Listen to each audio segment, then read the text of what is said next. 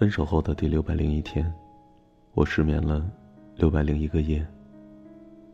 你以前很爱我，我很不想讲出这句话，我很想去掉“以前”这两个字。每次想你，我的心就像针在扎，夜夜作祟，辗转难眠。我现在害怕回忆，就像从前，我害怕失去。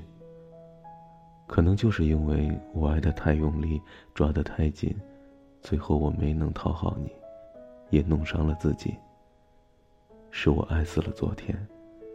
我不怪你。我当初清楚的感觉到你的热情似火，你曾对我的宠爱，我铭记在心。我不怪你的离开，你有选择和别人在一起的权利，我也会一直爱你。我不恨你，我只恨自己，恨自己当初为何不珍惜。不过后来，我们都很干脆，你没有回头，我没有挽留。其实我想挽留，只是我清楚的明白，你是真的不爱了。我留不下你，所以我何苦委屈了自己，难为了你。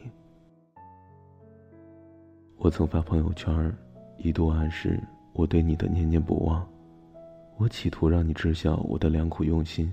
我想你一定是看见了，我想你一定是明白我心意的。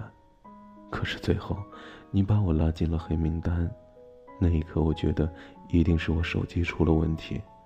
颤抖的双手将好友名单刷新，再刷新，网络一试再试，一切都没有问题。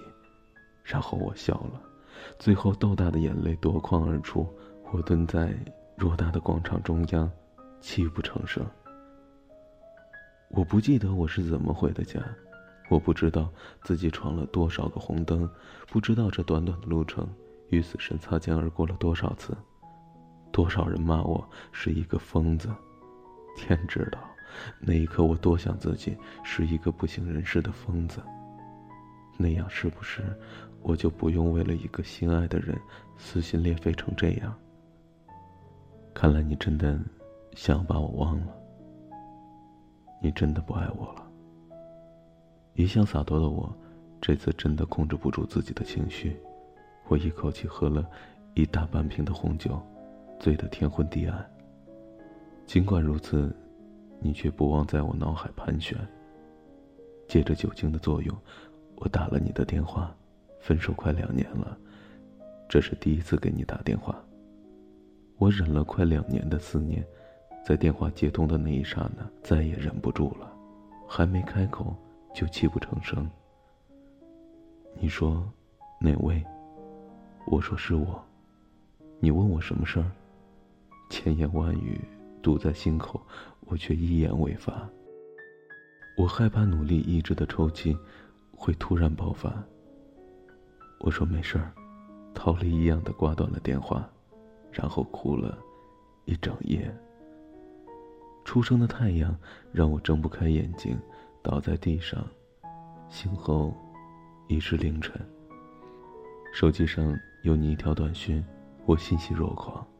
你说，好好照顾自己，别和我联系了。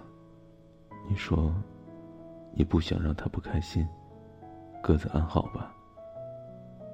我默默的删了短讯和你的电话号码。我爱你，我不想你不开心。我还会继续爱你，只是不再联系。愿你安好，我随意。这里的空气很新的小吃很特别。这里的 latte 不想睡，这里的夜景很有感觉，在一万英尺的天边，在有港口 view 的房间，在讨价还价的商店。在凌晨喧闹的三四点。